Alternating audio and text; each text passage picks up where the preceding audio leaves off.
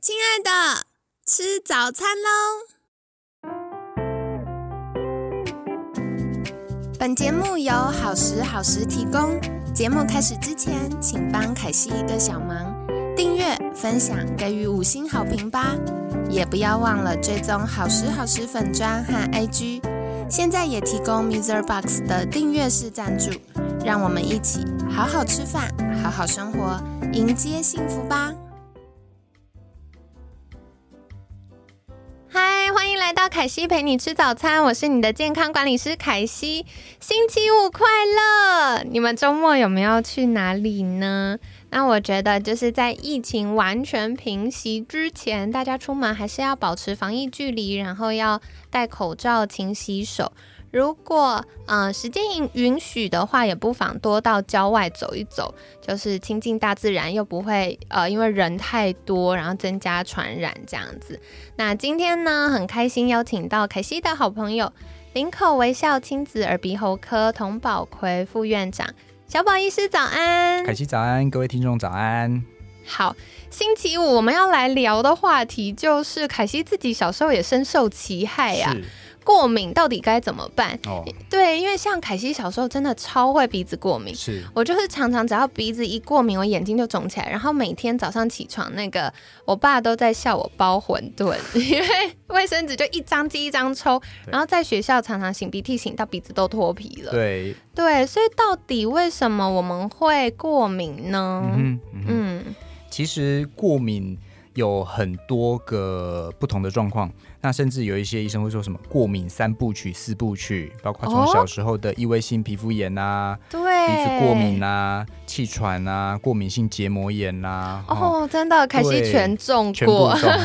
是，那有一些小朋友他甚至有些大人他们是部分，比如说我就是合并鼻子过敏跟气喘，啊，有些就是只有过敏鼻子过敏，对。对，那因为内容非常的多哦，啊，我们今天我们就针对鼻子过敏的部分来跟大家分享一下。好的，好的。那想要请教小宝医师，为什么会鼻子过敏？我自己有留意到，就是季节转换的时候，或者是嗯、呃可能比较没有下雨，然后空气污染比较严重，嗯或者是温差，比如说早晚温差大，或者是呃，我可能到室内有吹冷气，然后到户外没有吹冷气，这样进出进出温差大的时候，就特别容易会鼻子过敏呢。对，嗯诶、为什么会过敏哈？其实是因为我们身体里面哈产生了一些诶、特殊的抗体。啊，，对，那为什么会产生这些抗体呢？其实它跟我们的一些遗传有相关性，哦，跟我们现在接触到的一些空污有相关性，跟其他的跟我们一些接触到的过敏源也会有相关性。好、因为我们知道这个特殊的抗体，我们叫做 IgE，它是一个嗯过敏会特别身体变成免疫系统过度活化产生的一个反应。那为什么我以前在念书的时候就会常常听到老师讲 IgE 太多，所以造成我们过敏的这个各各式各样的症状？我那时候就会想说，那我们人没事干嘛产生这个 IgE？对呀、好好的。对，我小时候就有这个问题，小时候念书的时候就有这个问题。后来其实因为我们身体啊，以前我们祖先都生活在那个丛林里面，有没有？有非常多的一些寄生虫。哦，其实 IgE 的这个抗体在我们人体里面是用来对抗这些寄生虫类的。好、那但是随着我们的生活的环境越来越好，改善了，那 IgE 我们在我们现在的人生活来讲，好像很少会接触到这些寄生虫，对，所以就变成英雄无用武之地了。啊，那它为什么到后来就变成转换成它会产生我们一些一些过敏的一些症状啊，比如说嗯鼻子过敏的一些鼻子肿啊、打喷嚏啊、流鼻水、鼻塞的这些状态。嘿，那到底为什么有一些人有，有些人没有？就是刚刚提到的跟遗传也有关系，然后跟一些空污啦、过敏源啦，跟我们现在的环境的变化都是有相关性的。我刚听到一个跟遗传有关呢，对所以大家就会觉得完了，我过敏，那我孩子是不是就难逃这个过敏的魔掌呢？我们在门诊满场，我常常会看到过敏、怀疑过敏的小朋友，我都会问说：“哎、爸爸妈妈有没有鼻子过敏？”对，啊因为我们发现其实相关性还不算小，可能爸爸妈妈一个有过敏，小朋友可能大概三成到五成左右，如果两个都有可能就是五到七成左右。哇，这么高？对，当然，但是爸爸妈妈不要太担心，说啊，我我是过敏，我小朋友将来一定是过敏儿。对，其实如果你环境的部分其实有掌控好，就是有一些减少他的一些过敏源的接触，小朋友倒不一定未来一定会是那种很严重的过敏。哦，对，讲到这个环境啊，很多爸爸妈妈就会想问，床单到底多久要洗一次？要不要高温杀菌？要买那个可以高温杀菌的烘衣机、洗衣机吗？还是要晒太阳吗？对对，嗯，应该说哈，过敏最大部分就是因为我们接触到过敏源，身体接触到这些过敏源才会产生的反应。那在台湾里面哦，最常见的过敏源有四个，第一个最多人的尘螨。对，好，第二个就是霉菌，嗯，第三个是猫毛、狗毛，哦，第四个是蟑螂，蟑螂大便。好，这四个大概可能占了百分之九十五以上。嗯，对，其中又以尘螨为最大宗。哦，哦，所以其实哦，过敏最好的预防治疗的方式就是避免接触过敏源。对，如果你可以完全不碰到这些东西。就不会有过敏的症状。人生太难了。对，但是因为我们怎么可能你睡觉不盖被子不用床单，对不对？但是我们可以稍微减少一些这些生活上常遇到的这些尘螨的这个环境。譬如说，我的窗帘就不要用布的窗帘。那家里如果过敏儿真的比较厉害，就不要用那种地毯。对对，但是床单这个势必还是要用。对啊，总不可能不盖被。是是，所以我觉得有几个方式给爸爸妈妈哦，或是自己过敏很厉害的大朋友小朋友做一个参考。第一个，我觉得最重要的就是，如果过敏真的很严重，而且对尘螨有过敏的的人，你的床垫啊，那种床套可能要使用一些防螨防螨的床套或者是枕头套。嗯嗯，对。然后第二个就是除湿机的使用。哦，这超有效。对，因为诶，在比较潮湿的环境，除了刚刚提到就是尘螨哦，它有可能会比较喜欢湿热的环境。第二个霉菌哦，霉菌也会在这个环境会滋生啊。刚提到霉菌其实是第二个常见的过敏源之一。对，那除湿机怎么使用呢？我会建议哈，譬如说最重要的是卧室哦，因为你睡觉的时候它处在那个环境里面的时间最长。那卧室的部分，我会建议你尽量，如果经济许可的话，哈，你可以买那种除湿机是比较大平数的那一种。你说，即使我的房间可能是四平五平，我买十几平的，会不会太大？其实我觉得是不会。就是什么原因呢？因为我会建议一天让它有一次的那个湿度可以低于四十 percent，甚至夏天有时候可以低于到三十 percent 左右。好，让它的湿度有一天有一次的时间可以降低到这么低，可以预防一些霉菌。的一些生长，好，那这个时间就是，譬如说人不在房间里面的时候，让它有一次，哎，湿度快速下降下来，OK，那就可以关掉除湿机。那如果人在房间的时候，大概维持五十到六十的百分之五十到六十的湿度就可以。好，因为太干燥，有一些过敏的，譬如说气喘也会被诱发。太干燥对我们呼吸道也不是那么好。对对对对，所以人在里面的时候，大概维持五十到六十 percent 的湿度就好。对。然后第三个才是，譬如说一些空气滤净机啦，哦，譬如说有一些真的，譬如说中南部空气污染的时候，真的比较厉害的时候，使用一些空气滤净机。对，然后第四个哦，很重要的就是无烟的环境，特别是二手烟，真的。对，其实哦，我们刚提到，像除了刚提到那些过敏源之外，有很多化学物质的刺激哦，比如说香烟，哦，譬如说 PM 二点五。这一些对于小朋友的呼吸道其实影响也是蛮大的。嗯，对。那第五个就是宠物，宠物就是看小朋友对于猫毛狗毛有没有过敏。有一些很明显，他跟猫猫狗狗玩就开始打喷嚏、鼻塞、流鼻水、流眼泪、眼睛痒。对对，那这种小朋友的话，通常就不建议家里养宠物，因为你宠物再怎么干净，或是你再怎么打扫，一定都会有宠物的毛屑、猫毛狗毛。对，如果反反复复刺激，过敏只会越来越严重。对，对。那最后一个才是作息正常、睡眠睡得好，然后适度的运动，让免疫力比较能够提升。哦，这些都是预防的一个好的方法。好，所以刚刚呢，小宝医师跟我们分享很多好方法。第一个是床单呐，这个呃，我们可以选择。防螨的寝具。那当然，地毯啊、窗帘啊，我们就尽量避免这种布置或者是有长长的毛的这种，都会比较容易有尘螨，或者是哎，比如说有毛屑掉下来的时候，就会容易滋生那个尘螨，尘螨，然后让我们容易过敏。那再来的话呢，像除湿机，我觉得除湿机对我来说蛮有用的。是对，所以大家可以试试看。那当然，如果太湿，或者是我们呃，可能睡觉起来有体温在棉被里面嘛，这个湿热的状况呢，也会增加尘螨跟霉菌。所以呃，每天可以有一段时间使用除湿机，那这是好的。那另外，空气清净机啊，嗯，我觉得也是蛮好用的，特别是可能夏天慢慢到了。嗯，那大家如果呃居住的地方空气品质不是那么好，那可能下雨也没有呃很足够的话，就会容易有空气污染的状况。所以大家可以留意。那当然，无烟的环境，或者是家里有没有一些化学物质的刺激，PM 二点五，那或者是居住环境附近是不是有一些工厂，那这都是可以留意。那关于宠物啊，我觉得这也是很多家长觉得两难，因为，手心是肉，手背也是肉，毛孩也是孩，这样子。好，那这边呢，凯西可以小小分享我之前在学功能医学的经验，就是，嗯，我们一般会想到猫毛、狗毛，可是有的时候不是毛本身，是它的皮屑，嗯，然后或者是可能毛孩有一些皮肤病的状况，对，所以。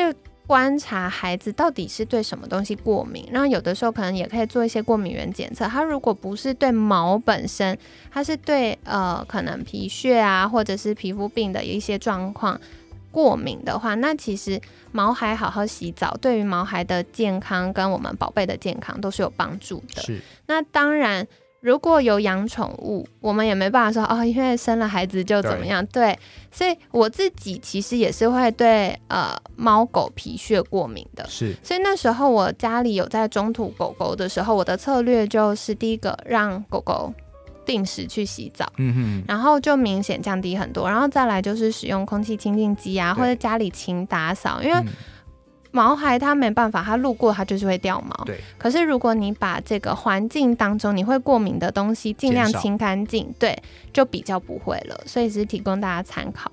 那接下来想要再请教的就是，呃，我觉得常常宝宝妈妈也会想说。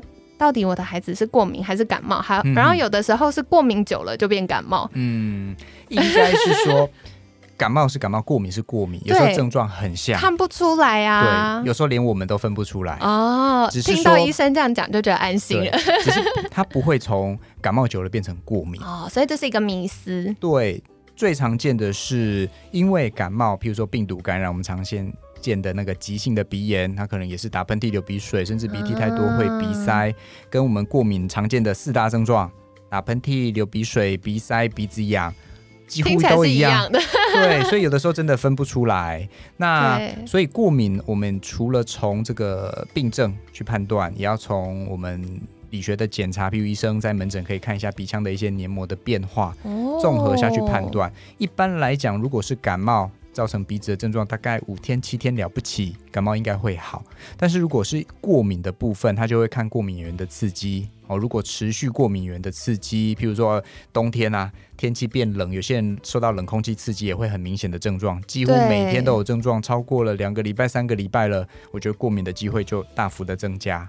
对，那甚至我们在门诊看到很多人那个鼻孔一打开来看，他的那个鼻黏膜都是很苍白、水肿的，甚至整个肿到整个塞住，没办法呼吸嗯了。配合我们的一个病史的询问，大概就可以诊断出这个是鼻子过敏，八九不离十。哦，原来如此。对对嗯，好，所以关键就还是要去看医生了。对，但我觉得这是蛮合理的，因为不管是过敏或者是感冒，感冒当然就是看是不是细菌感染，要不要处理。嗯那如果是病毒感染或过敏，有的时候医生会透过一些症状治疗的药物帮助我们比较舒服。对，那另外啊，想再请教小宝医师的就是，刚刚我们有聊到可能寝具的选择，使用除湿机、空气清新机或环境等等的调整，对，可以改善过敏的状况。对，那除此之外，还有没有什么预防或者是治疗的呃小知识可以跟大家分享呢？刚提到的是预防，就是减少它发生的机会或者是严重度嘛。那如果真的已经发作了怎么办？因为鼻塞真的是有时候塞起来，大家感冒或者是有过敏的朋友都一定知道，有时候塞起来你睡不好，连工作都没办法，头昏脑胀。是，所以如果真的很严重的时候，我们还是要用一些药物来治疗。嗯，那药物大概分成几种，一个是吃的。一个是喷的，对不对？哈，那吃的医生常用的哈，就是譬如说一些抗组织胺类的，它可以让我们的鼻水减少啦，然后减少打喷嚏啦、鼻子痒的状况。好，那另外有一些是所谓的去鼻充血剂，就是有时候鼻黏膜太充血、太肿会塞住，鼻塞有时候真的很不舒服，对不对？对。这时候医生有时候会开一些吃的消那个消鼻塞的药。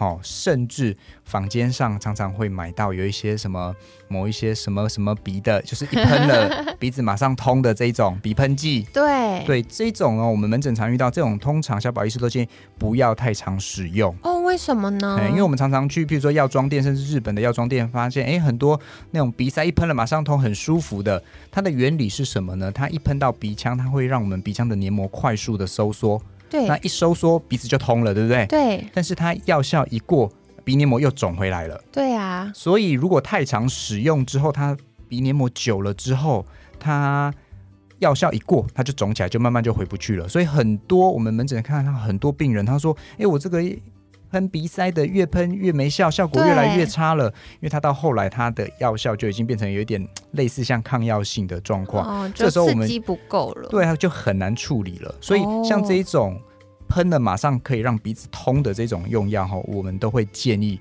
你可以用，就是真的，譬如说你晚上很塞睡不着的时候，偶尔用，不要太常使用，不要连续用超过三天。哦，这样子，对对对，那反而是我们门诊如果遇到一些过敏真的比较厉害，几乎每天都有症状的，不管是大人或小朋友，我们都会建议使用那种保养型的鼻喷剂。好，这种是属于含类固醇的鼻喷剂。哦，这种很多爸爸妈妈或阿公阿妈一听到类固醇啊。你你别好怪，金孙用类固醇，然后就很害怕，感觉会肝脏坏掉。对对对对，这是我们以前常常听到。其实类固醇是一个很好的用药哦，因为我们很多其实人现在很多的疾病都是靠类固醇，但是它有一点像是双面刃。哦，类固醇不能长期大量的使用，不然会有副作用。好，但是像这种过敏的鼻子的鼻喷器，甚至有一些气喘，我们会用吸入性的类固醇，这种浓度都非常的低。而且它只局限在局部，譬如说鼻子，它就有在鼻腔。我们气喘使用的那种吸入性类固醇，大概就是针对我们的一些支气管啊、肺部的部分，它很少会全身吸收，吸收的比例非常的低，而且它的浓度也很低，又只局限在局部。所以是相当的安全，好，甚至像我们门诊开给小朋友用的那种鼻喷剂啊，两岁小朋友就可以长期用了。哦，这样真的安全很多。对，它甚至比你刚刚我提到前面吃的那些抗组织胺啊，或者去充血剂，它的副作用甚至来的更小，因为它浓度其实非常的低。嗯，但是这种保养型的鼻喷剂，这种鼻喷剂的类固醇，它就需要每天使用。因为它不是立即见效，它是保养型的，它可以让我们的鼻黏膜哈那个受到过敏原刺激的那个发炎肿胀的状况慢慢的缓解，所以久了之后，它对于鼻塞、打喷嚏、流鼻水其实都会有帮助，但是需要使用一段时间，一般我都会建议至少使用一个月、两个月起跳。嗯，对，等到哎症状好很多或是很稳定了之后，可以跟医师讨论，哎是不是慢慢减量停药。哦，等到比较厉害或者有需要的时候再使用，对。但是通常啦，一个疗程起来哈，譬如说真的过敏比较厉害，一个疗程我觉得至少都要使用一个月以上。嗯，了解了解。所以这个就是。哎，一个选择啦，因为如果我们想要它这个对身体的负担不要那么大的话，那它当然比较安全，浓度比较低，可是它就会需要慢慢慢慢的调整。对对对，所以关键要什么时候用这个可以立即见效，什么时候用这种保养型慢慢来的，可以跟医生讨论哦。就是现在有很多不同的选择。对，那接下来想再请教就是。我以前听过坊间一个说法，嗯，就是你对什么过敏，你就一直弄，一直弄，一直弄，它就不会过敏了。真的有这种说法吗？哎，凯西讲的这个叫做所谓的减敏疗法啊。我们会发现哦，就是说身体其实人体是很很有趣、很特别的。就是说哈，你今天身体为什么会过敏？就是你把这个东西当做是坏人，对对，所以他进来到你身体或是黏膜接触到，这是坏人，我们要。群起而攻之 哈，就发挥我们身体所有的一些免疫系统的去一直去攻击它。但是如果你发现一个人，哎，一天到晚来，今天来，明天也来，后天也来，你发现，哎，他是不是好像不是坏人？如果坏人好像不会每天来，可能是邻居给他造卡这样。对，他这就是我们所谓的减敏疗法。哦，就是说，譬如说我今天对尘螨过敏，那我一接触到尘螨，我就会过敏大爆发。对，但是如果我每天给你一点点尘螨的刺激，一点点，一点点，一点点。哦，不要太大，因为太大量人会过敏的，会大爆发，会很不舒服。所以量很少，量很少，量很少。每天每天的刺激久了之后，你身体就慢慢适应它了。你之后再遇到它，那个反应就不会这么剧烈。哦，这就是减敏疗法的一个原理。好啊，其实减敏疗法很久以前就已经有了。哦，特别是针对鼻子过敏、尘螨的部分。哦，但是在以前哦，以前这个减敏疗法治疗方式是皮下注射。就是每天来我打一针，在皮下打一针，好麻烦哦。然后要打多少？至少打三到五年。哦，我的天哪！对，小宝医师目前职业大概十多年了，只遇过一个病人，他有接受过完整的这种减敏皮下注射的减敏的疗法，对，只有一个。另外，他那个接受了大概三年的治疗，另外一位接受了一年，哦，一年的我已经觉得非常厉害，因为每天都要打一针，每天来耶。对对，那。近年来有一些比较新的方式，叫做舌下的含定，好，他就不用每天打一针，他就是诶有一个含定含在放在舌头下面，哦，含所以就对，就含着就好了。对，那这种减敏疗法相对比以前那个方式就人性化很多。对对，那这个疗法目前台湾其实已经 FDA 已经可以开始使用了。那现在是台湾是比较保守一点，所以他是建议十二岁以上的。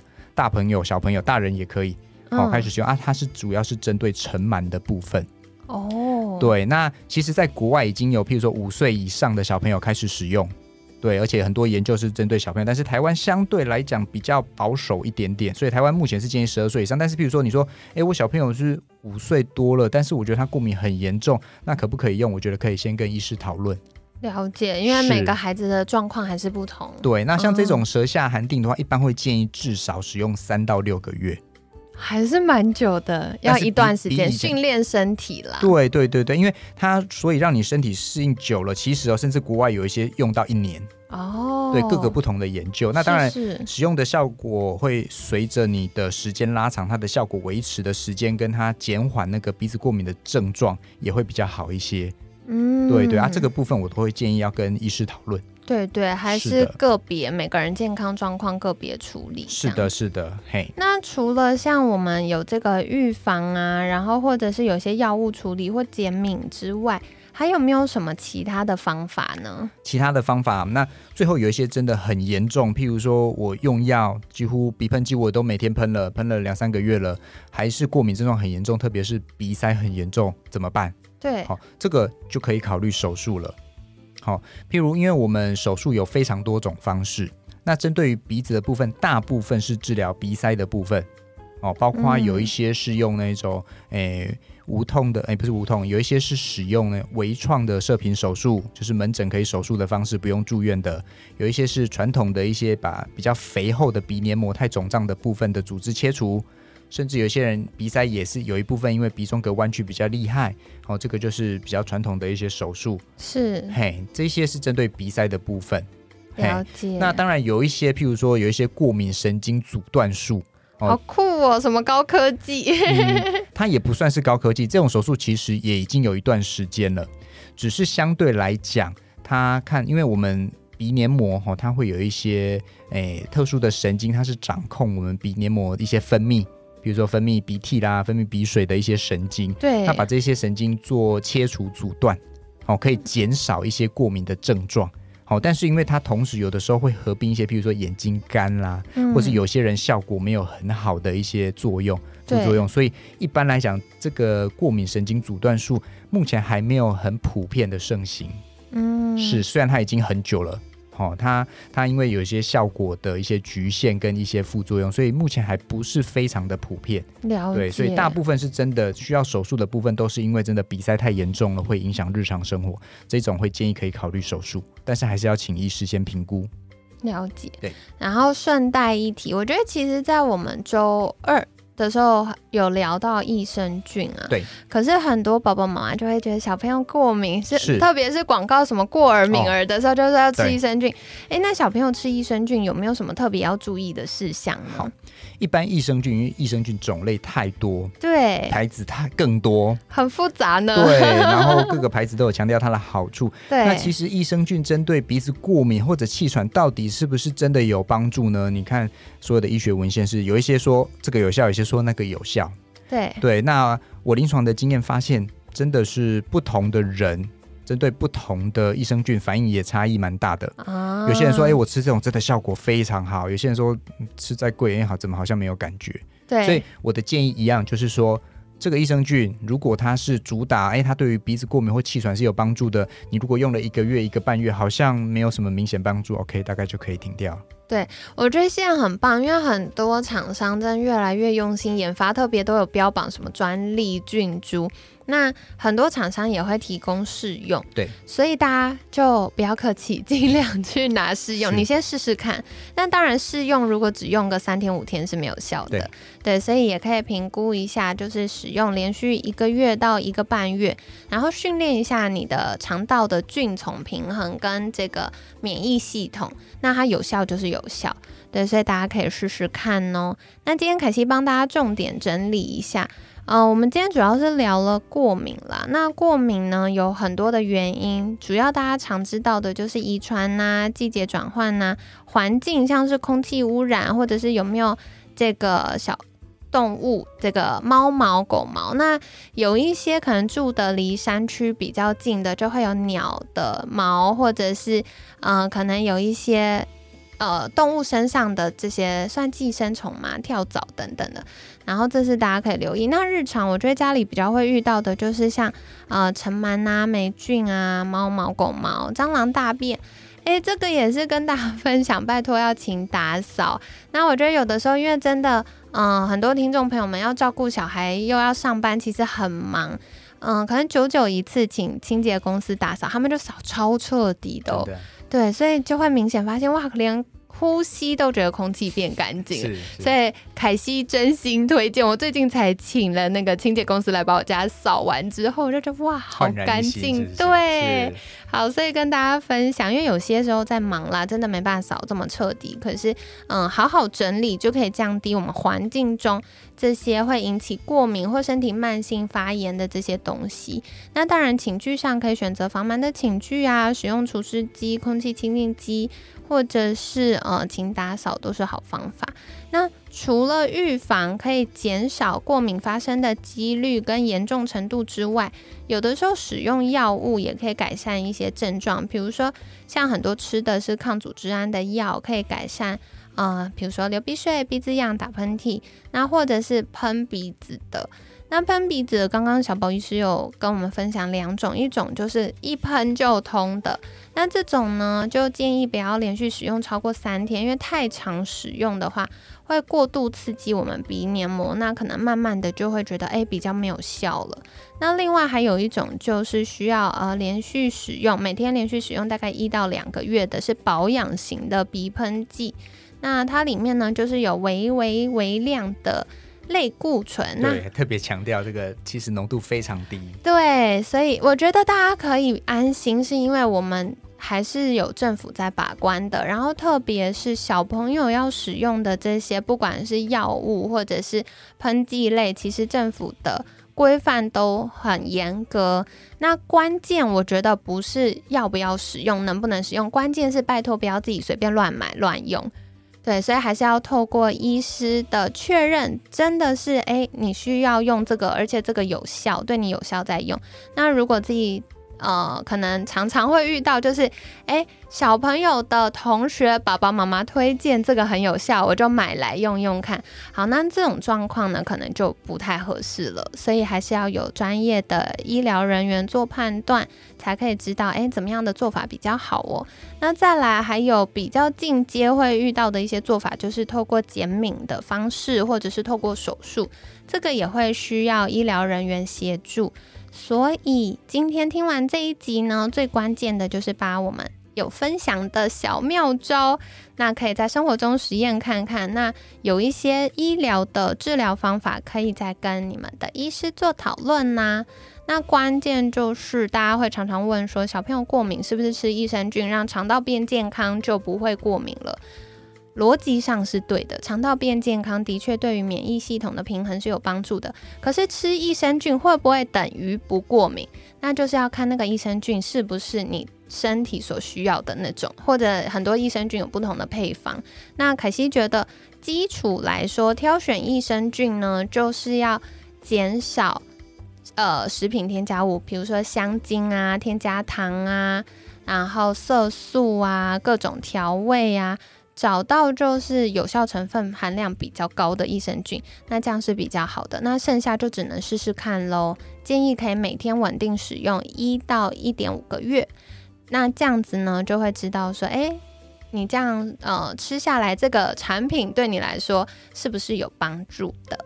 那在节目尾声一样，想邀请小宝医师再一次跟大家介绍，如果想要获得更多怎么样照顾自己可以变健康的资讯，可以到哪里找到您呢？可以到我的粉丝专业小宝医师的健康教室。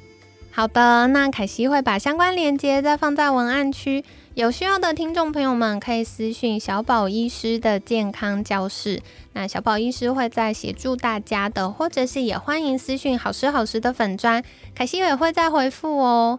那今天呢，很感谢林口微笑亲子耳鼻喉科童宝奎副院长的分享，每天十分钟，健康好轻松，凯西陪你吃早餐，我们下次见，拜拜，拜拜。